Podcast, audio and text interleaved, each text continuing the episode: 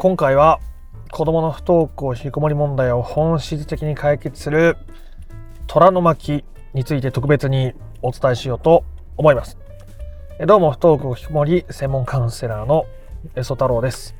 えー、普段えこうして YouTube を配信していたりカウンセリングをしていてもそうですけども、まどうしても子供が学校に行かないのが気になる。昼夜逆転しているのを見るとモヤモヤしちゃう。学校に行ってほしいと思うしもう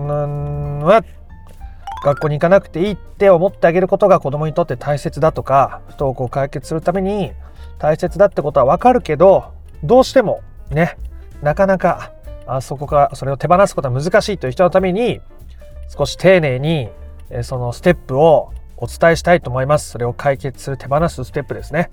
えー、なかなか一人で気づくことは難しいものではありますが、今回言ったステップをやってみても手放せないっていう方は、まあ、ほとんどいないと思います。まあ、それはそれで多分違うところが抜けてるだけでとかステップをちょっと飛ばしてやってるだけでやりづらくなっちゃってる方がほとんどだと思います。今までの僕の経験上からもですね。なので、えまあ、そのやる上でのとても大切なポイントもまた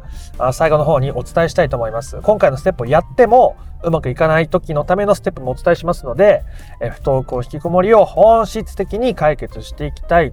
ぞという人は最後まで聞いてみてください。えー、ね、じゃあそういうモヤモヤ、ね、イライラ、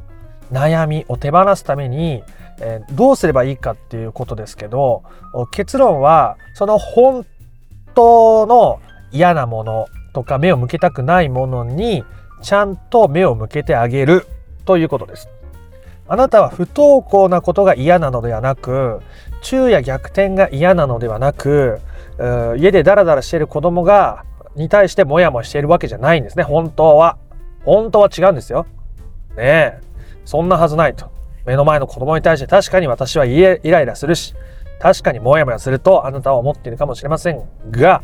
僕が今まで5000回以上カウンセリングをさせていただいた上でそれが本当の原因だったということは一度もありませんそれは本質的な問題ではありませんので、えー、ここからどういうことかということを説明していきたいと思いますまず親御さんの中に学校に行くべきだとか昼夜逆転せずに生活習慣を整えた方がいいみたいなこう価値観があるわけですね。ね、こうあるべきだ。こうあれ、な、なければいけない、みたいな気持ちがある。そう、規範ルールの外にはみ出している子供に対してイライラモヤモヤするってことは基本起こるわけです。ね。で、それを緩めていきましょうと。ね。この自分のルールの外にいる子供に対してついつい言い過ぎたり厳しくしちゃったり、ね、子供を学校促すとか、昼夜逆転否定するとか、進路のこと気にしちゃうとか、そういうことをすると子供の生きる力を奪うことになってしまう。自分で考えたりね。えー、ってことができなくなっていってしまうので、自分を否定しやすくなったり責めやすくなるし自信を持てなくなってしまうのでそれは手放していった方がいいですよねってことを言うわけです自分の規範を緩める自分のべきね場の外にいる子供も許容していくでそのためにはあ子供をただ許容するだけじゃなくて自分がべきね場の外に出るっていうことも許容していくってことがとっても大切になるわけですね。でそれを手放すためにはべきね場の中にいる自分のことも許容してあげることが大事なんですね。ね。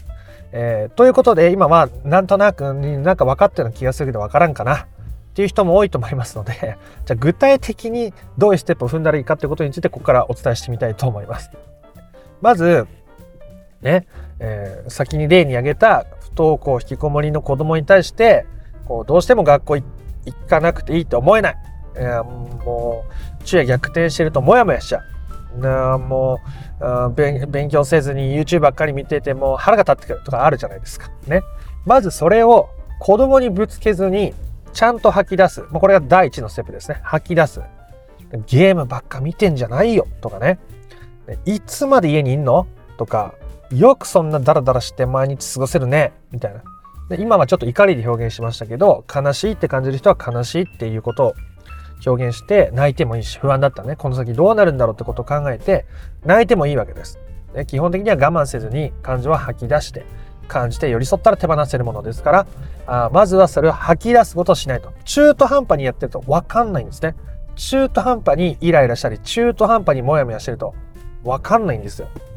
さっき言ったそれが本質的な問題じゃないっていうところにたどり着けないですね。中途半端に感情を感じてると。中途半端に感情を麻痺させてると。だから、えー、まずそれを感じるというステップが大事ですね。子供にイライラする、モヤモヤする、悲しくなる、不安になる、怖くなる。そういう感情をしっかり吐き出して寄り添うということが第一のステップです。で子供に直接ぶつけると関係がおかしくなったりするので子供がいないところで子供がいると思ってやるということが大事ですね。でまずそれをしたら今度は子供が学校に行かなくてもいいとか不登校のままでいいとか昼夜逆転していてもいいみたいな言葉をまた声に出してみてください。するとまた何か感情がモヤモヤって出てくる方もいます。もうこの時点で結構すっきりしてあの全然いいかもしれないって思える人もいるんですけどまだここでモヤモヤっと出てきたあ気持ちがあるっていう人も結構いるのでそしたらそれはそれでまた出してみましょう。そんなこと言ったって学校行った方がいいでしょとかそんなこと言ったって生活瞬間整ってた方がいいし子供の将来のことはどうしたって不安になるのが親なんじゃないの？みたいな気持ちが出てきたら全然いいんですよ。それはそれで吐き出してしまいましょう。ね。僕の言うことを聞けないって言ってるわけじゃないです。あなたの中にある感情を認めることが大事ですよと言ってるだけです。あなたが本質的な解決を目指すなら。で、え、それをこうやるわけですね。そうすると、あなたが一体何に不安を感じてるのか、ね、一体不登校引きこもりの何が問題だと感じているのか、一体子供が昼夜逆転していることの何にモヤモヤしているのか子供の将来がどうなってしまうことをあなたが恐れているのかということを考えてみてください。感じてみてください。ここがすごく大事なところです。ね。えー、昼夜逆転していることによって、えー、感じる親御さんの感情は人それぞれです。昼夜逆転に対してモヤモヤする人はみんな同じものを抱えているわけじゃありません。違うんですね。昼夜逆転っていうのはあその子供の健康に強く結びついていると感じて子供が不健康な姿に対して強い動揺を示す親御さんもいれば昼夜逆転をすることで学校に行けない単位が取れない退学とかその後の将来について不安を感じるっていうその学歴とか社会っていうところでの落胆が大きい。っていう親御さんもいるしこれ人によって違うんですね人によって違うんですもちろん一つだけじゃないんですよね健康の部分もあるし、えっ、ー、と、社会とのつながりとか、社会性を身につけるとか、ま、将来一人で生きていくとか、なんかそういうところに、えー、思いがあるので、両方ある方もいらっしゃいますし、それが全然おかしいことでも何でもないです。が、それを書き出してみてください。自分が一体子供の昼夜逆転、不登校引きこもり、えー、YouTube やりすぎによって何が問題だと思ってるんですか？何にモヤモヤしてるんだろう？それによって健康が害されること？それによって、えー、同年代の子たちが例えば修学旅行に行くとかあ何かね社会科見学に行くとかそういう集団活動キャンプに行くとかそういう機会が持てないことによって社会性が育めないんじゃないか。青春の大切な時間をおろそかにして後で後悔するんじゃないかなとか。あそういうところにスポットライトがだんだんとこう当たっていくわけですね。昼夜逆転が本質的な問題じゃないんです。そしてあなたが自分の中にあるどこにモヤモヤを感じているのか、ね、どこにイライラを感じているのか、不安を感じているのかってことがより解像度が上がって明確に見えてくるようになるわけですね。ねそしたら、えー、あなたがあその時の感情、ね、その昼夜逆転が続いていった先にある感情を否定したいがために今の現実に対してネガティブなイメージを持っているってことです。ちょっと説明しますね。子供が昼夜逆転していることによって、えー、健康を害する可能性があると。ね。する。健康を害する可能性があるとする。と、じゃあ10年後、子供がもうガリガリで、ね。肌も青白くて、ね。家にずっといて、筋肉もなくて、体力もなくて、ね。もう目の光を失っている姿を見ると想像するとすごく悲しい気持ちになると。ね。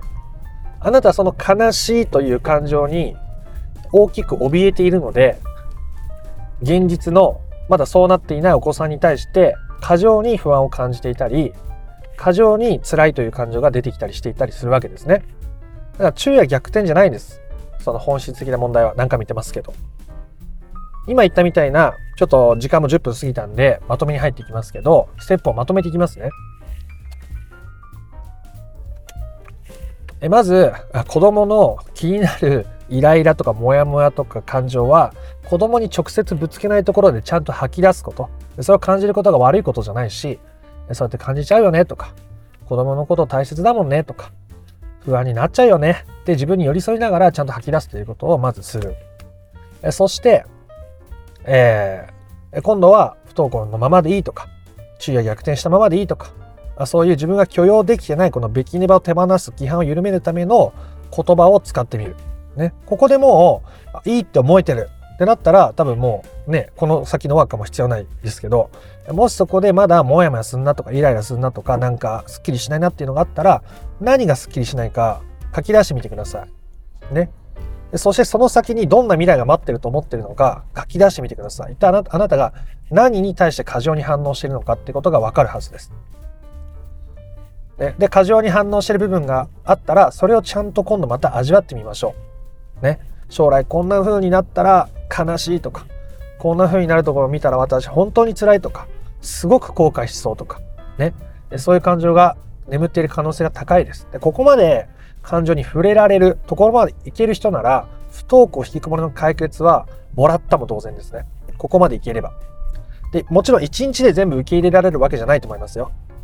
それがあまりに大きい感情だった場合は何回も繰り返しやったりしていくことによってより手放していくことがありますので、えー、そういう人はですね自分がスッキリしたかどうかスッキリしないなと思ったら何回か繰り返してやってみたらいいと思うし、えー、その最悪の状況とかその先に待つ未来を想像して感じる。でそういう自分にまた寄り添うということをしていくとそれそうなっても大丈夫だっていう安心感がそこに増えていくわけですね。安心感が増えていく。とどうなるかっていうと気にならなくなっていくんですね、それが。気にならなくなった方がそういう現実は起こしにくくなるし、そういう現実に自分の思考が引っ張られづらくなるし、より親御さん自分の人生に意識を集中できるようになるので、えお子さんにとっても最大限、え親御さんが幸せでいるという最大限の子供孝行ができるようになっていくというわけです。で今回伝えたステップをやってみようと思ったけど途中でやめちゃったとかうまく深まらないとか気持ちはあるけどなぜだかうんやりきれないっていう人はおそらく疲れすぎてます自分の心にエネルギーが足りていないことが主ですね。ゆっくり休んでますか？